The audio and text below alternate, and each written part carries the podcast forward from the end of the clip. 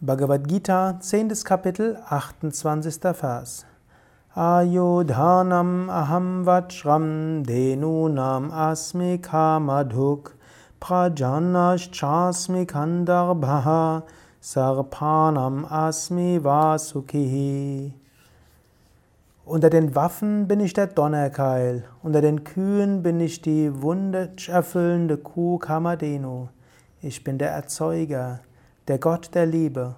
Unter den Schlangen bin ich Vasuki. Gott ist in vielem zu erkennen. Er ist, um jetzt eines nur herauszugreifen, auch der Erzeuger und der Gott der Liebe. Letztlich auch in der Sexualität ist Gott spürbar.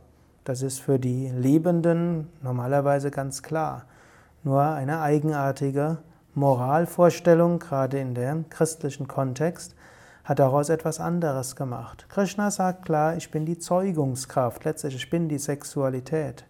Ich bin auch der Gott der Liebe. Ich bin die Liebe, die Menschen miteinander verbindet. Natürlich, manchmal muss man auch die Triebe unter Kontrolle halten. Natürlich, der Mensch unterscheidet einiges vom Tier. Aber Sexualität und auch die zwischenmenschliche Liebe allgemein ist letztlich eine göttliche Kraft. Und in dieser göttlichen Kraft kannst du Gott erkennen.